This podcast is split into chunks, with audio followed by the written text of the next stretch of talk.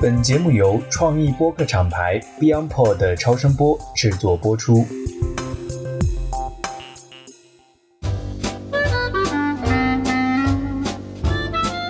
各位听友，大家好。上个月我们在上海 CCBA 中文播客艺术中心举行了芒格之道的读书会，也是我们播客成为巴菲特上线一周年的一个小型的庆祝活动。非常高兴有超过四十位来自不同城市的听友一起相聚线下，进行了面对面的交流。在此呢，我也向过去一年支持我们节目的全网听友呢表示衷心的感谢。这次活动，我们特别邀请了《芒格之道》的出版人施红俊老师来到现场，为我们讲述了有关这本书以及另外一本《穷查理宝典》进入中国的台前幕后，特别是他们团队去到美国加州与芒格面对面的交流对话。那这期节目呢，我们一起来听一听当天的现场录制。下期节目，我们还会带来我和南天老师还有几位宝藏听友在当天的读书会交流，也欢迎大家在评论区和我们互动，我们会送上成为巴菲特节目的纪念明信片作为小礼物。那下面就让我们一起进入最新一期的节目吧。各位听友，大家好，欢迎来到最新一期的《成为巴菲特》。这一期是我们非常特殊的节目，我们今天是在上海啊精英购物中心的 CPA 上海中心，我们一起来录一期线下的播客节目。这期节目呢，是我们读书会在进进行了十二期之后，将近一年的时间啊，我们第一次走到线下。啊，来去进行录制。那本月的共读书目呢？我们以往是读《巴菲特致股东信》，那这一期呢，我们是读一本中信出版集团最新出版的一本非常好的书，叫做《芒格之道》。那今天呢，我们也非常荣幸能够有请到这本书的出版人施红俊老师来跟我们一起对谈。那施老师在节目开始之前，先跟我们的听友做个简单的自我介绍吧。好的，谢谢艾勇啊，谢谢成为巴菲特的邀请。今天也是很难得，跟尤其是能够跟线下的朋友们能够见见面，然后可以做一些互动沟通啊。我第一个身份还是芒格书院的主理人嘛。我们现在主要做的一个社群就是价值投资跟终身学习的这么一个社群啊。近三十年我都是在 做出版，对我来说，在我的职业生涯里边，可能更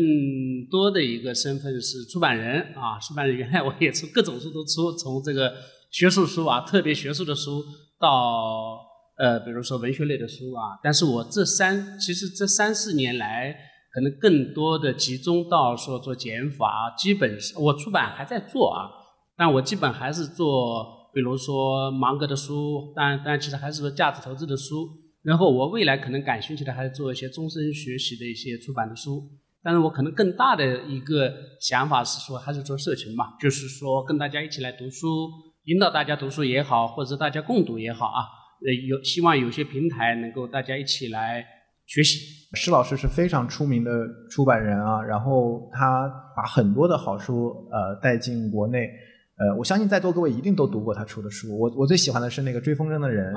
啊，然后还有哪些你也可以跟大家简单介绍一下。对，那个如果小说的话，其实很多了，就是有不少是我们号称说百万册的书啊，就是。可能我做的第一本那个百万册的书是应该是《达芬奇密码》，我不知道大家有没有读过吧？对，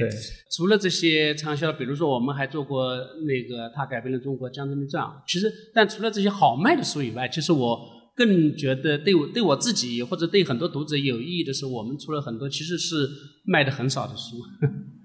因为我是学哲学出身的嘛，所以比如说对哲学、对古典学、对一些。西方的学术思想的引进，我们做了不少的书。其实国内的，呃，比如说古典学，其实做的比较多的是当年是我做的。比如说我们会做希腊文跟中文对照的那个书，那个书大概，呃，比如说我们是第一本印，可能就会只能印个一千本或者几百本，但其实很重要，因为对这个学科的建设会很重要。但我们后来也做，比如说古典学的翻译，比如周作人的译文的全集啊。那这样就是，就是还是类似学术的书做的不少，包括一些学术的很。我们当时一个想法是做很多学者的青年学者，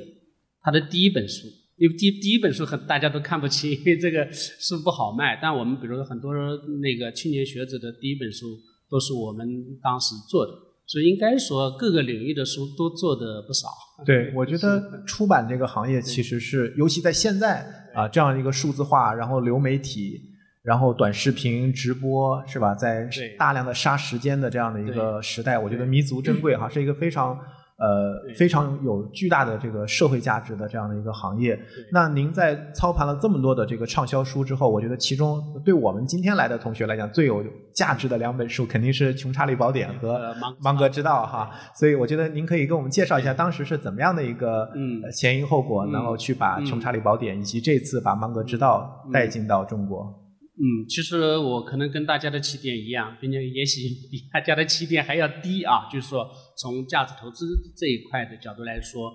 呃，大概零七零二零零七年、零八年啊，就是我才知道查理芒格，因为当时他这个其实国内我想很多，包括投资人也不是太了解他，那个大家更更多了解的是巴菲特嘛。对对，就是或者说我们。呃，有人给我介绍那个芒格的时候，或者我给别人当时介绍芒格的时候，先要说另外一个人，对吧？首先说巴菲特，不然的话就不知道啊。所以你们的节目也叫成为巴菲特啊，这个这个是事实啊。但是我那个大概零八年开始着手说要做这本书的翻译跟引进的时候，其实尽管还没翻译完，但就被被吸引了啊。被吸引的原因其实是这样，就是。因为我我是一个出版人嘛，所以我对内容还是比较可以说比较挑剔的。比如说，很多的我觉得很多的投资类的书的话，在我看就是太表面了。可能就是你你今年可以翻一下，可能三年以后这本书就结束了啊，就可能要这这 就就就可能就过了。呃，但是当时读《穷查理宝典》就给人感觉说，他根本没在讲投资，或者他讲投资的话，可以应用到你的各个方面。就是比如说应用到自学，应用到怎么把呃这个你的一生过得更精彩，或者应用到怎么能够成功啊？他这个成功跟成功学是两码事，所以就觉得说这里边就穷查理宝典，它有阅读起来的话有无穷无呃那个有各种可能。那事实上现在我想现在各位也是这样，就是如果你们读过穷查理宝典的话，就发现是说。今年读跟去年读不一样，收获不一样啊！这可能跟你的一个呃知识的长进积累有关系，也跟也跟你的比如说职业经历、学习的经历有关系。这这个是一个我对查理芒格的思想的一个认知，就觉得是说这本书，呃，可以可能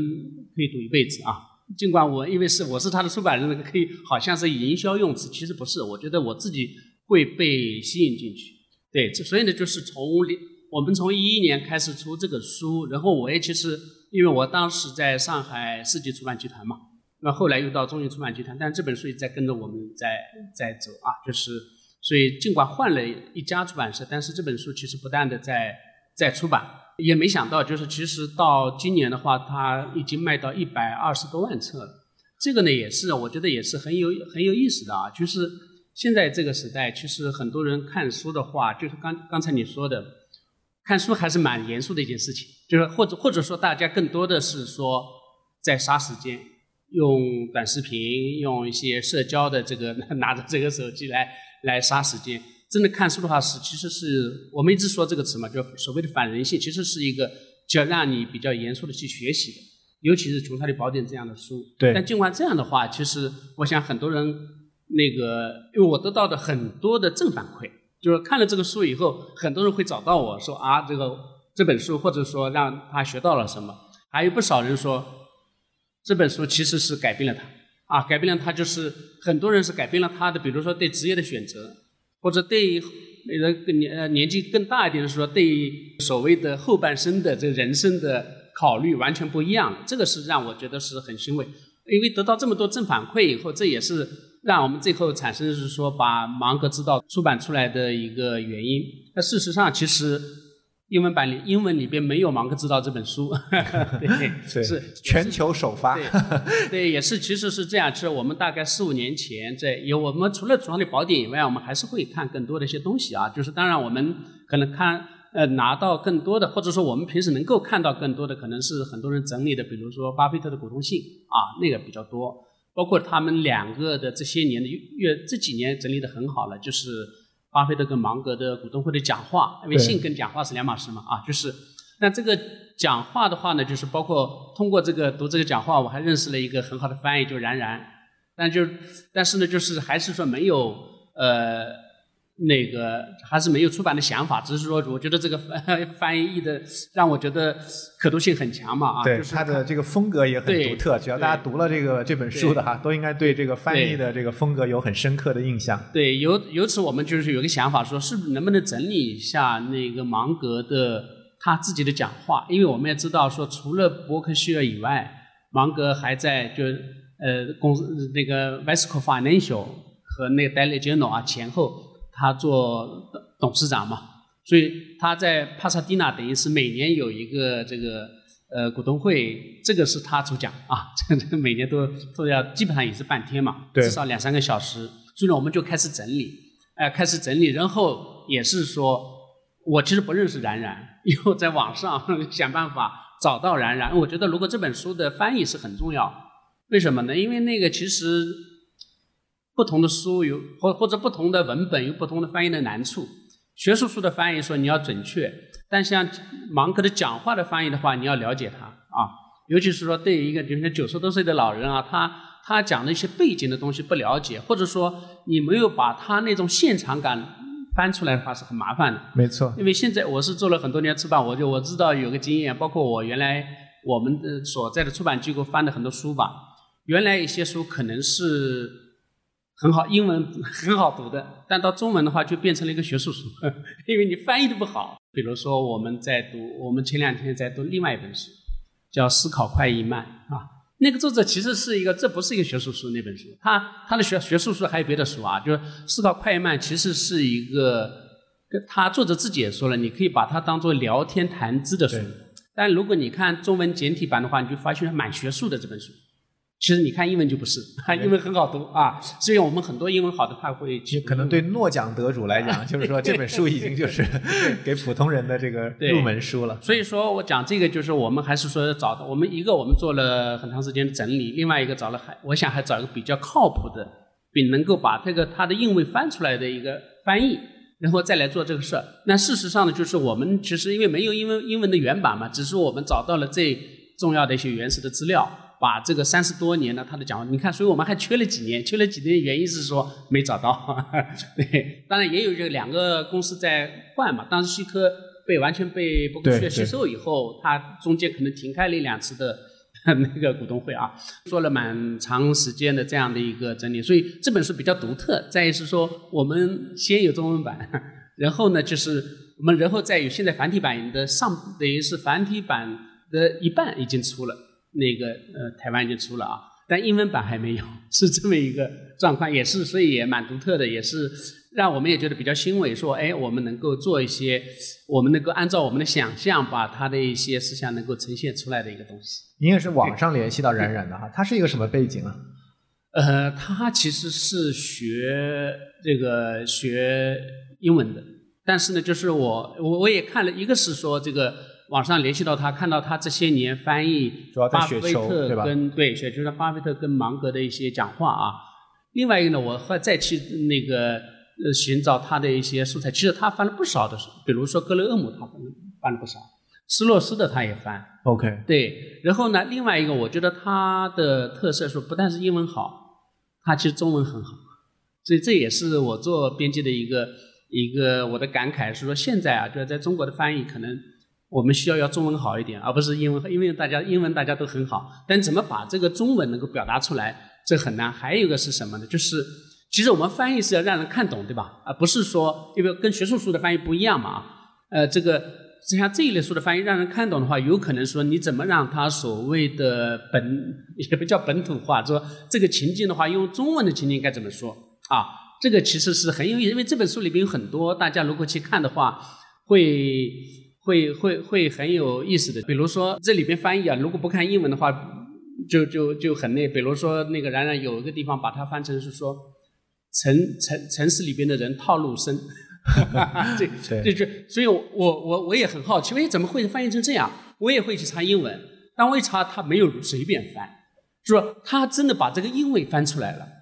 对，还比如说那个你有那么多时间。成天斗地主也没什么意思，对对对，掼蛋，他说掼蛋啊，斗地主，斗地主。等一下，我想又怎么？哎，但这因为我我斗鱼英文原本嘛，我一看他这么翻译没有胡翻，但他这个翻译其实是很把把这个味道翻出来，是的让我们中国人能够马上能够进入，或者说假设芒格是一个中国的老人，他会怎么说？他可能就会这么说。对，这个我觉得是很棒。因为现在呃，英文翻译比以前简单多了，对吧？对就包括尤其我们现在在 Chat GPT 时代，是是吧？大家用 DeepL 用很多工具都可以去嗯快速的把英文的内容呃翻译成中文。但是是的像你刚才说的，就是说他得知道价值投资，知道这些人的背景啊，知道历史是吧？然后再把它翻译成中文现代的一些语言。我读的时候也是经常我觉得哈哈一笑哈，就是我我也我喜欢把它勾出来，我就觉得翻译的特别好，我也会发在群里。那这次我看您是专门去美国、去加州去跟芒格面对面的要问他要授权，对吧？对，因为前三年我们无法出去嘛，我是上一次见是一九年，一九年，然后我们去了那个五月份去了那个伯克希尔的股东大会，一个是跟他那个就是见了面，然后也做了一个多小时的采访，那是在。后来我们本来是说要每年都去，但后来就没有疫情了就去不了了啊。嗯那所以今年呢，就是还是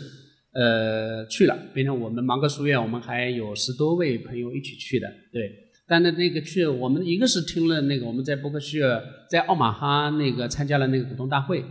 然后完了以后，我们又飞到洛杉矶，那么那个去上门到芒格家拜拜访了他啊，也大概我们也做了一个多小时的，其实访谈其实交聊天交流吧，但是我们更多是请教，对。然后呢，我们其实，在四五月份的时候，我们的这个书的等于是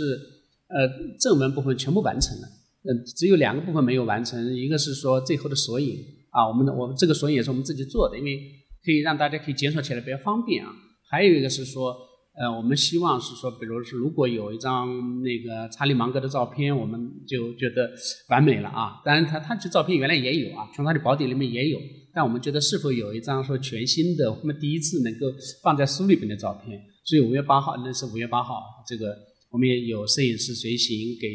呃，那个那芒查理芒格、那个拍的照，所以这张照片是那个就是五月八号拍的，对，就是他穿格子衬衫拿杯子的那一张。这个在他家里啊，在在他家里拍的一个照片，所以呢，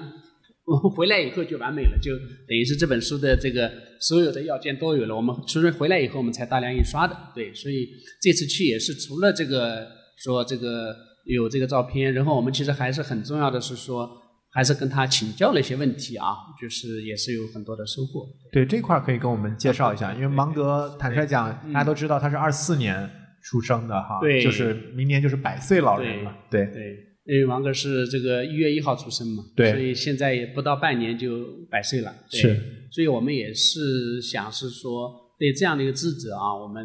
还是希望他能够面对面，如果有机会面对面跟我们讲一些的话，我们就觉得特别的。受益嘛，事实上这次也是的，就是一个还是说这样啊，就是其实我想芒格的讲的啊，就是尤其是《创业宝典》加上股东会讲话的话呢，很多的想法，如果大家读过的话，就知道其实呃他的思想是比较一贯一致的，或者对我出版人来说的话呢，我想他的很多思想我也了解啊，但是我觉得面对面见面的话，完全会不一样的感受，他的这个场很大，就是给还是说有很多的。呃，收获，比如说，其实，呃，比如去他家嘛，就他那个房子还是六十年前他自己设计制造的，呃，是设计的啊，那个造造造的房子，就是一个平房，是特别的，我认为是特别的朴朴实，或者说特没有奢华或者怎么样啊，他完全可以不用那个，但是他其实特别的简洁啊，特别简单，让我们感能够感受到是说，哎。他就是过一个比较平时的一个生活，并且自己的说的跟自己做的是是一样的啊，这是一个。还有一个，我想他比较一个就是呃，我们当天那个嗯在聊的聊聊一开始他就讲到了，其实是怎么呢？我认为是还是讲到，比如说国与国之间的贸易的重要性啊，就是呃。比如他讲到苹苹果公司，其实苹果公司其实离不开中国的啊，一个是说因为产业链的关系嘛，因为现在全球是一体化的；另外一个是市场的关系啊，就是呃就是苹果的产品在中国的这么一个很大的一个市场，所以他觉得或者说，因为他在前两天在股东大会就骂这个政客对吧？说 stupid，就是他还是觉得政政策方面他觉得这不对啊，就是。就是觉得政客们为了自己的一些利益啊，就来阻碍一些贸易啊，阻阻碍这些，这那肯定是有问题的。他觉得这个贸易的会话对双方都有利，因为这你看这个这个想法在《穷查理宝典》里边，在包括在赞成，比如说这这个所谓的这个通过贸易的话，能够让全球能够都起来嘛，这这样的观点我们都知道。但他亲口这么一说啊，我觉得还是会有很多的呃，就是是就自己会感触会不一样。那么还有一个，我想那个我们。比较聊的比较多的是说，还是说聊聊说他对于比如说哪些东西是他的，我们叫做他的遗产啊，也就是说思想遗产也好，或者叫精神遗产也好，他其实讲还是讲讲了不少，比如说还是要比如终身学习啊，终身学习嘛，就是他在书里边一直讲的啊。但那天讲的一个终身学习，我觉得有个另外一个收获是什么？他会讲的比较具体啦，因为除了一个。学习，比如说，他觉得中国人是有这样的一个学习的一个传统的。今天教师节啊，孔子对，今天是教师节。孔孔子是老师的祖师爷嘛啊，对，就是就是中国人的学习传统是很强的。然后他觉得这也是让中国能够保持、能够一直往前走的一个动力。但是他又加了一点，觉得是说中国现在其实包括年轻人，中国人其实还是要加上科学啊。比如说，我们除了学一些人文的、学学一些呃传统文化的东西以外。必须是加上要学习科学啊，这个是他那天特别强调的，觉得呃，就这个现在不够的，就是要要得学，呃，要要学习科学啊，所以这个他中间还是会有一些自己的更多的一些呃一些想法出来，我我觉得这个也是现场我们的一些一些一些收获，对，嗯，是的。因为我们这个是巴菲特的这个读书会哈，因为大家可能平常关注巴菲特会非常多。对，那那像您说的，就是大家一开始可能呃提到芒格，往往都是以这个巴菲特的合伙人啊，或者说我们经常讲啊，他对巴菲特的推动啊，把他从源带到人是吧？教会巴菲特去更好的认识这个好公司的价值。呃，您怎么看他们两个人的这种关系，或者他们的这个相似或者不同的这样的一个地方？对，这这也是一个特别好的问题，特别值得讨论的一个问题。对，其实我觉得他们是一个特别难得的一个搭档啊。对，因为如果是从股份的角度来说的话，芒格的股份是很少的，但是这个不影响他们的这样的一种，其实是一个在合在一起的这样一种合体的力量。对，我觉得呃。因为大概大家也知道啊，就是肯定是说主要的决策或者主要的投资的一些，其实还是巴菲特在掌舵啊，就是所有重要的交易都是巴巴菲巴菲特在掌舵嘛。当芒格起了一个很重要的一个作用，提方提供反方观点啊，对吧？就是对，或者说他有些也他会提出各种，因为他的特点就是从反反过来想嘛。或者这么说啊，如果因为他们也不在一起办公，对吧？对对，一个在一个在奥马哈，一个在洛杉矶啊。但是他们会每天通电话，就是当年就反正都是说，如果啊，他们就有一个标的，嗯，电话里边，芒哥说，哎，这个挺好。如果是这样的话，那巴菲特肯定是当机立断就马上就干了。但是就是更多的可能芒芒格还会说，哎，这个这一点好像有点问题啊，这个怎么样？但这并不妨碍巴菲特做决策，我认为。对，只是说他会提供一个另外一个角度的一个想法，或者说以呃，从我们现在角度来说，从逆向思维的角度去去来来来来来把控。哎，这个也是我们原来说过，说芒格因为他是律师出身嘛，所以他更有点像说是伯克希尔的首席风险官啊，他会提提供一些他的想，但并不意味着是说。他说了反方意见以后，巴菲特不会行动，他 行动的还是巴菲特啊，做决策的还是巴菲特。这我觉得并不影响，因为我觉得投资还是一个在不确定的一个世界中的一个你要看你的概率的啊，就是我他们也不是说百分之百都成功啊，他们自己也说，如果去掉他们前面的十个呃好好的案例以后，可能是很糟糕的一个结果。对，所以这个所以他们两个这样的一种搭档的关系，我觉得是。特别难得的啊，因为不但是投资公司，我觉得在很多公司也是这样，尤其是一些创业公司啊，就需要有不同的角色在，尤其是一二把手，这两个如果有有有一个合作的一个角色的话，这不这个会特别好，等于是提意见的那个人或者提供反方假假设自己反方的那个人吧，其实要求是挺高的。一个比如说这个从内在的一个来看啊，就是芒格还是说读了很多书啊，有很多的一些想法、观点啊，有有各种的，有有有各种的一个思维，所谓的思维思维模式来给你参考。我觉得这是一个，但另外一个也许更重要。这个人他应该怎么才能做到是说随时可以提问题呢？他在在这样的关系里边，在公司里边啊，就是如果现在是讲公司了，就是包括两个人的关系里边，他是有绝对的安全感，就是我可以随便提问题啊，我不会因为顾忌什么，我就这个事情我就不提，不是，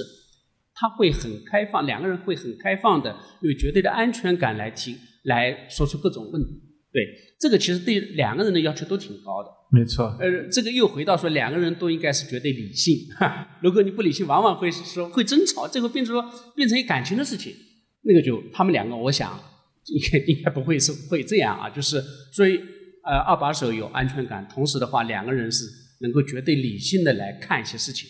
理解，因为今天另外一位嘉宾南天老师来的比较早哈，然后我们早上一起在聊天，当时我们就提了一个很有意思的问题，一会儿我们到互动环节，大家可以一起来讨论哈。我们就我们说猜一下这个巴菲特和芒格的 MBTI 是什么哈，然后我们可以大家可以先想一想哈，就是说他们俩的 MBTI，看看这两个人他们是什么样的这个人格哈，我们可以从这个角度来去看一看他们之间的关系。然后我其实特别想问这个施老师的一个问题，因为你刚才讲这个《穷查理宝典》卖了一百二十万册哈。这还是正版书，一百二十万册，真的是很了不起。尤其是它很贵。对，因为我我其实我知道它卖的很好，但我不知道有有一百二十万册这么多。我相信对大家在座，我不知道大家的感觉还是呃非常多。呃，我有一个感官的感觉，我不知道是不是对的，就是说呃某种程度上，在中国是不是感觉，尤其这几年，我感觉芒格比巴菲特更更受这个推崇，或者更受这个大家的。认可，嗯，因为我不知道就是巴菲特的那些书卖了多少，但是我知道的巴菲特那些书很多都是传记型的，是吧？大家更多还是读故事。但是实际上，不管是《穷查理宝典》还是我们今天读的这个呃《芒格之道》，它都不是故事书。对，大家看起来一眼看上去，它不是一个那种畅销书的那种是。形式哈。对，你我我的那个感受，你你觉得是是，你你有这样的感受吗？嗯，这对对这个。看起来是看起来是这样，但就是无论是巴菲特还是芒格，他们本人其实都无意自己写专著，对。对都没有，就是所以你看巴菲特的书，绝大部分都也都不是他写的，因为我原来看他那本书就叫《巴菲特股东会讲话》嘛，那其实其实是一个，你看他的副标题，他不不是副标题叫那个高级管理者教程，对吧？就是它其实是一个不是一个。讲话放在一起的，就是也是别人来那别人来整理的，对。其实《穷查理宝典》也是那个编的，考夫曼对考夫曼编的啊。所以他们本人首先他都没有有意的说做写一本专著，或者说来这个写一本畅销书，都根本他们没有这么想啊。就是这是这是一个。然后那个就是像《穷查理宝典》啊，就是能够卖到，比如说单本的现在的定价一百八十八，单本能够。呃，卖到一百多万册也是出出乎我的意料的啊！在中国，感觉比如说在巴菲特跟芒格之间的话，可能芒格的单本的书又是这样的一个价格啊，就是卖卖的感觉上现象上可能比巴菲特的要好。对，呃，那为什么这样呢？我也在想，其实是有有有还是有不少原因的。但我觉得从从投资人的角度，我也那个访谈过，或者说跟很多人接触啊。其实大家毫无例外的还是会把巴菲特作为自己的一个或者说研究或者学习的一个榜样，这是毫无问题的。但是呢，我觉得芒格的他的一个被接受的人群的范围会更广，就不是一个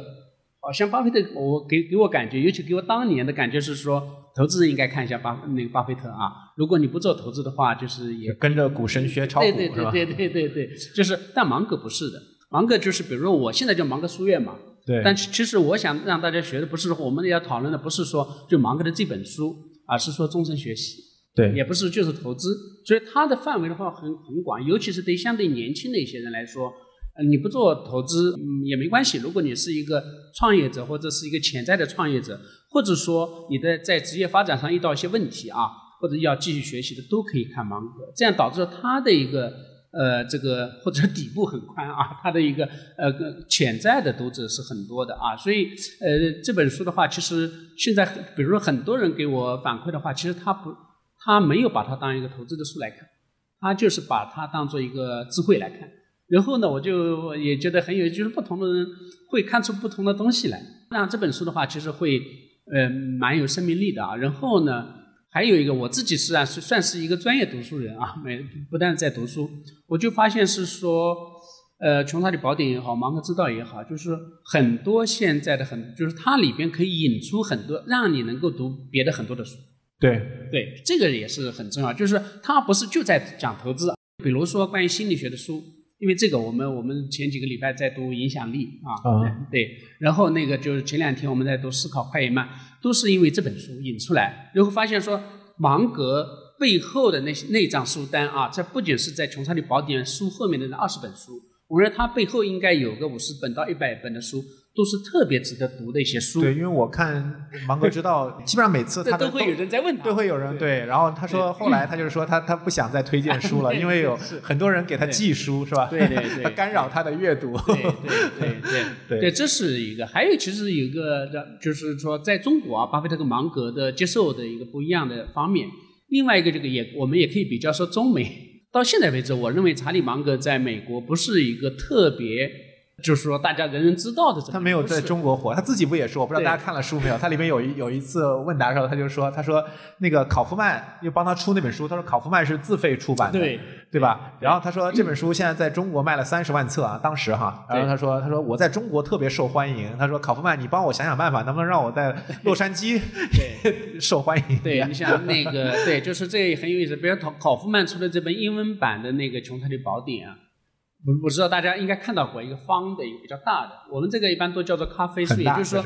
放在咖啡桌上的书。也就是说，他们一期这本书，也就是说他的忠粉啊，每年参加股东会的那些人买一本看看。是的，我我就是去奥马哈买背回来的，很沉。没想到大卖，是是，所以他才会做成这么贵的、这么大的一本书。但我们到我们中文世界就不一样了，对是。对，所以一会儿我们可以再聊这个话题，就为什么芒格感觉。他在东方比在西方更受推崇，然后在中国，芒格比巴菲特某种程度上来讲更受大家的关注和推崇。对这个这个很有意思的，就是可能我我看的是两个吧，一个是说，呃，怎么说这个中中国的文化啊，跟芒格某种程度，芒格的思想某种程度上有一种有没有这个也是个大话题啊，是有契合性啊。还有我觉得还是跟中国的，比如说现在的我们这个主流人群相关。我觉得我们现在还在处于一个不断的想学习，然后不断充实自己，不断的要往前走的这么一个阶。我我认为中国完远远没有到说大家都开始躺平的阶段啊，就是所以大家还是在努力的要往前走，要奋斗或者要学习吧。这个我觉得整个一个相对年轻一代，我觉得这是我的估计，说没有到说真的大家都已经躺平的一个阶段嘛，大家还是在不断学习，所以学习的这个精神可能跟在美国是不一样的。对，因为芒格特别强调阅读的重要性哈，所以呃，您自己也组织这个芒格书院，带着大家读书，包括你看我们前面就是摘录了一些芒格的一些金句哈，那其实他讲就是说。要把大量的时间用于这个阅读和思考，这个好处在于，只要把这个阅读和思考做好，其他都都都都不重要了。对，所以我也觉得借这个机会，您可以跟大家呃介绍一下，就是您组织芒格书院的这个心路历程。你像您作为出版人也非常成功这么多年，然后您最后现在把这个书院当做您一个非常重要的事业哈，我相信也有超越这个商业的价值。所以我也想借这个机会听一下您在这一块的思考。啊。芒格书院从商业上来说不是一个一个成功的模式啊，这个，但是呢，我想我自己会特别喜欢或者享受我这样的一个过程。你也知道，原来我是在出版机构啊，那么我我最后一个机构是那个中信出版集团啊，我所以呢，我我我可能出了至少几百本书吧，其实其实可能都不止啊。到最后的话，我就觉得有一个我别的不说，但有一个特别大的问题在哪呢？呃，对我自己来说。我觉得我我的到后面，比如说到前几年的话，我就觉得我的带读的书目特别多。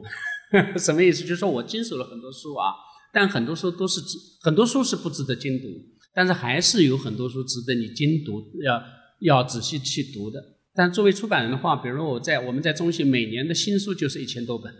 你不可能说有几本书说真的好好的认真的去读，那只好说哎，我这个为以后去读啊，哎，以后去读。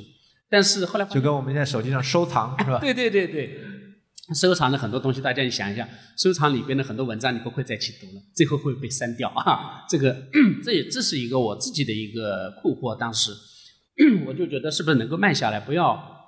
一个出版的角度来说，不要出那么多书。另外一个，是不是有时间完全的，比如说每每天能够静下心来的读书？因为现在有很多书是你可以随便翻的啊，就是翻一下就过的。但是也有些书是说还是要静下来哈。比如说每天花个一个小时、两个小时，能够真正要进、要要要读进去的啊，这个时间其实我在在最后在出版机构的话就很难有哈。当然我还有很多管理的工作嘛，就变成了就是对阅读，因为我喜欢做出版的一个原因，就是因为原来觉得读书嘛，但后来发现是说，真正你要你要仔细读的书的话，你要精读的书的，尤其是相对的经典啊，就没有时间去读。这也是说，那我能不能要改一个方式啊？这是一个，其实还有一个是，还是说跟我的这个工作的本身，就是在出版业做这么多年的一个感触有关。我自己是这样，然后呢，我觉得我的读，我们的读者吧，就买书的人的话，也有个问题啊。比如说我们现在讲《穷查理宝典》卖了一百，其实是超过一百二十五万册了。就是，比如这个一百多，我们就说买书的人嘛，其实一本书可以有很多人读的啊，其实阅读肯定不止一百二十五万。但是，比如说这一百多万人里边。很多人都是没有把这本书读完的，对，很多人就就是，比如说这个读了读翻了十页就结束了。因为我也可以讲一下，说《这穷查理宝典》，其实很多人给我讲的，比如说有感触的是什么？是前面那个序，对，就是可能就一个序会改变人生啊，然后就他就觉得啊，这个读完序就已经值回这本书的价值。对，我我可以讲，可能大部分人都没有把那个最后那个叫《人类误判心理学》读完。还是有点难度的啊！这本书如果你不看一点别的书的话，就这么读的话，我觉得你很难去消化啊。这是一个问题，就是很多人其实是没读完。因为买书我们会买书跟读书是两码事啊。买书的这个消费行为完成了，但你的阅读行为还没开始啊。当年我做出版，觉得让他买下就行啊。对对对，所以就是很多人是冲动买的，因为我们买别的商品也是这样，冲动买，买了以后怎么用是另外一回事。但这个书这个东西呢，是一个。呃，用起来没那么爽的事情，买起来比较爽，用起来比蛮难的啊，觉得读起来是蛮难的。这是一个，我觉得是一个也也是我的一个困惑。我觉得这个不行啊。还有一个是什么？其实很多人是想读，但是不知道该怎么读。呃，就是说，我也同意说，比如说《穷查理宝典》吧，你也不可能像我们一样说一个字一个字从头到读到尾，这个可能收获也不一定很大。但是至少是说这本书最重要的，比如说三点，你有没有吸收到，或者说。能不能真的让你有一些思想的改变也好，行动的改变也好，这个我觉得，如果有人做一些引导，或者说制造一些呃社群，让大家有些讨论分享的话，会更好啊。就像成为巴菲特一样说，如果有些呃分享的话呢，就是哪怕你这本书没有读完，但是你知道，哎，这本书的精华或者它的一个该怎么去读啊，然后你有你有些收获就行。所以呢就是。因为这个原因，我是二零年底我就离开中信出版集团了，然后就自己做一个很小的机构啊，芒我们叫芒格书院，但原来可能对有可以有各种名字啊，但就是其实是还是一个终身学习的机构。那我们现在主要做的事情呢，就是也是说也做出版，那就是芒克之道是我们出的书啊。但是比如说二零年底，当然这因为疫情啊，就是。这个三年我们出的书很少，就出了这本。我们还出了一本呃价值投资跟艺术品收藏的书，叫《时代的期权》。对，这本书也也是我是也特别喜欢的一本书啊。就是我们大概出了两三本书，但我们做的更多的一些事情是说做一些共读啊。我们有一个会员群，我们有一些有我们我们有我们也有一些微信的群，就是呃线上线下的共读，然后呢做一些引导，做一些书单。我觉得至少可以影响到一些人啊。所以这个是我们现在做的是说，我们现在不是卖书，而是说也不叫卖吧，而是说分享知识。对，能不能说这样可能呃，希望我我是希望说能够呃，这更有效的让家大大家读书。然后对我个人也是的，因为这样的话，我觉得这两三年可能呃，比如说这个我的读书的方式有些改变，就可以开始慢慢的读一些值得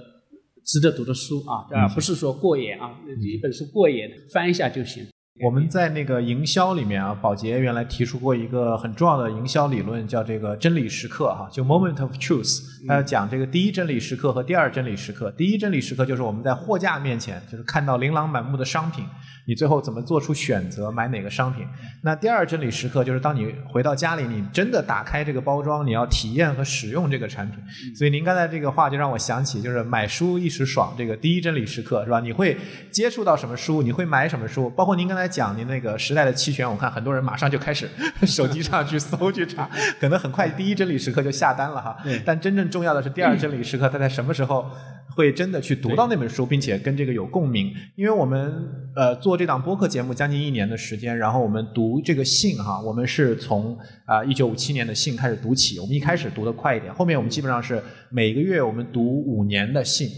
读信的参与的人没有那么多啊，但是我认为读书本身是个很个人的事情，对，我希望是大家读完信以后有带着分享，是的，因为其实真正的 take away 是你自己的，嗯。啊！但是我们创造一个氛围和场域，大家更有可能呃坚持下去，并且通过共读还是有社交属性嘛？对。然后大家能够分享不同人的思考。其实呃，我们录这样的一期节目聊巴菲特，包括我们聊芒格，其实我认为本质上来讲，巴菲特和芒格其实是一个锚，就它其实是个话题啊。那我们通过每个人去聊，我们怎么看待巴菲特，我们怎么看待芒格，其实本质上是背后自己的呃投资观。呃，人生观、世界观的一个映射，所以我觉得这也是非常呃美妙的一个过程，就是大家一起来去分享自己的呃不同的这样的一个见解。然后在呃《芒格之道》这本书里，给我印象很深的是有一个股东提问，他说：“呃，您是不是把这个每天一个小时卖给了一个最重要的客户？”哈。他说是，就是他自己，对吧？他说我我要把这个一个小时卖给自己，用用于自己阅读和思考。我当时也很受震撼，因为你想，就是在我们现在大家都这么卷、这么忙的这样的一个时代，其实自己才是自己最重要的客户，对吧？然后你愿不愿意把自己一个小时的时间真的卖给自己，给到自己，投资自己，通过阅读和思考让自己有所成长？我觉得这是一个很很重要，而且。应该得到践行的一个事情。我我就是受他的启发啊，这个就当时我们我做芒格书院的一个很重要的一个启发，就是那个原因就来自于芒格的一个这个启发。我就确实这个我们在某种意义上我们都在出售自己的时间嘛，对吧？就是如果我们是在一个一个一个在公司里边的一个员工的话，总的来说在出售自己的一个时间啊。当然你的还是有对事业的热爱，但是。时间，它你就是一个在出售。那我我当时就想是说，我们能不能收回我自己的所有的时间啊，自己来安排啊，自要卖也是卖给自己啊。所以这个这最重要的客户。对对对，是的，是的。所以我说，我芒格书院其实没有特别好的商业模式，但是就是说，至少做到是说，哎，这个时间是我是可控的。对。最后哈，因为其实整个听播客的人整体年龄还是非常年轻的哈。我们跟小宇宙沟通，看这个整个的这个大数据，呃。听友还是比较年轻，但是我感觉我们这档节目的听友就是年龄层次还是比较丰富的。上一次我参加您的那个在诺亚中心我们做的这个也是分享会，我看现场提问有很多年轻人，是的，对吧？有很多年轻人，大家到最后都在问一些就是这个时代感觉很卷，要不要躺平啊？当时也问徐新哈，很多这样的问题。所以我觉得如果有一点点建议给到当下的年轻人，从您的角度，大一点叫目标，说那个季婷来说。我们应该还是要做自己有热情或者有好奇心的事情，还是要找到自己的你的好奇心在哪，不然的话就是人生很长，你很难坚持啊。就是我觉得这个还是很重要的。当然，你的第一个职业啊，有可能是说不知不觉的，包括我像我们大学的很多专业也是这样，你就被动的进入这个专业，但是还还是说看说，哎，进入进入以后你是否对这个有好奇心？我觉得这个还是很重要的。对于相对年轻来说，就是或者说如果发现。这么一个或者叫这么一个行业或者这么一个专业，你真的没有好奇心、没有热情的话，还是要出来，还还是要考虑说你的目标到底在哪。这个我觉得都来得及啊，就这是这个这个我觉得还是很重要的。还有一个我觉得都是一些，就是说我的建议的话，都还都是常识吧。芒格也都说过的，就是我看刚才这边那个经济里边也有啊，就是有些事情还是得持续的做。就是我们往往会，我也是个跑步的啊，就往往会说啊，今天我跑个二十公里啊，啊，今天我是跑了二十四。比如说，你能不能不要这样啊？就是能不能做到，比如说跑步说每天跑五公里，能够一个礼拜跑六天，这个很难。其实比你一天跑二十公里还难。也就是是不是能够做一件事情啊？如果我是首先有好奇心、有热情，然后找到了一个方向，然后能够坚持啊，这个还是特别的重要。就是说，也就是说每天进步一点点，能不能真的做到每天进步一点？这个我我觉得可以运用运用到所有的地方。你的职业也是这样，比如说你在公司里边也是这样，就是不是能够自己要有个进步感啊？阅读也是这样的，就是说是否能够有一个办法啊？这个。能够每天阅读，然后有一些进步。用习性的话是说，要有一个仪式感，对吧？每天必须要有一个仪式感，形成一个习惯。我觉得这个还是说每天能够能够有个进步，我觉得还是很难的。但我觉得可能特别有意义，因为。我们跟帮忙比的话，就我们可能胜出的就是时间嘛，对吧？就是我们未来还很长。我看过有一年那个股东大会哈，然后就是呃有个听友问那个芒格，就说问他的梦想是什么，或者大概意思就是说对于一个年轻人你的理想，他说他想了半天啊，现场都哄堂大笑哈。然后巴菲特说你可以 skip the first one，第一个梦想不用跟我们分享。然后想了半天，他说 I wish I could be ninety again，但等到九十岁哈，再回到九十岁的那一天，那年他应该九十三岁哈。对，是大家都大。笑，就是说，他意思就是说，你什么时候都不晚，对吧？就是什么时候，如果你想做这个事情，尽早开始，然后永远都不要嫌晚。对对，那我想，如果还有一点那个建议，就是真的也也是芒哥说过的啊，就是我们应该要学会延迟满足，对，就是很多事情还是说要。不要那个被当下的一些东西吸引啊，就是很嗨，但是可能长期来看没有意义。所谓的延迟满足，不仅仅是说这颗糖我今天不吃明天吃的概念，还有一个是说你的那个愿景是看到十年后还是二十年后，还是说就看到明天看到明年，这个可能给每个人带来的效益会完全不一样的。我希望大家能够看得长一点，这样的话你也可以拒绝一些。呃，就是说，或者不做一些其实对未来没有意义的一些没有价值的一些事情，所以我是这么来来理解延迟满足的。就好，好，那我们以热烈的掌声感谢一下施老师把这么好的一本书，两本书啊带入中国。然后我们也希望，因为在座各位肯定都是买这本书的人哈，我们希望我们的在第二真理时刻见哈。然后谢谢大家的时间啊，我们这一场就先录到这里，谢谢大家。啊，谢谢，谢谢。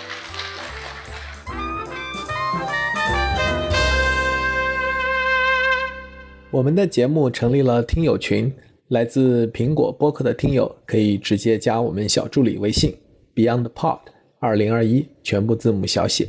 BeyondPod 二零二一。小宇宙听友可以去节目 Show Notes 或者评论区置顶留言，找到入群方式。欢迎在听友群里与我们互动交流，分享更多与巴菲特价值投资相关的真知灼见和有趣故事。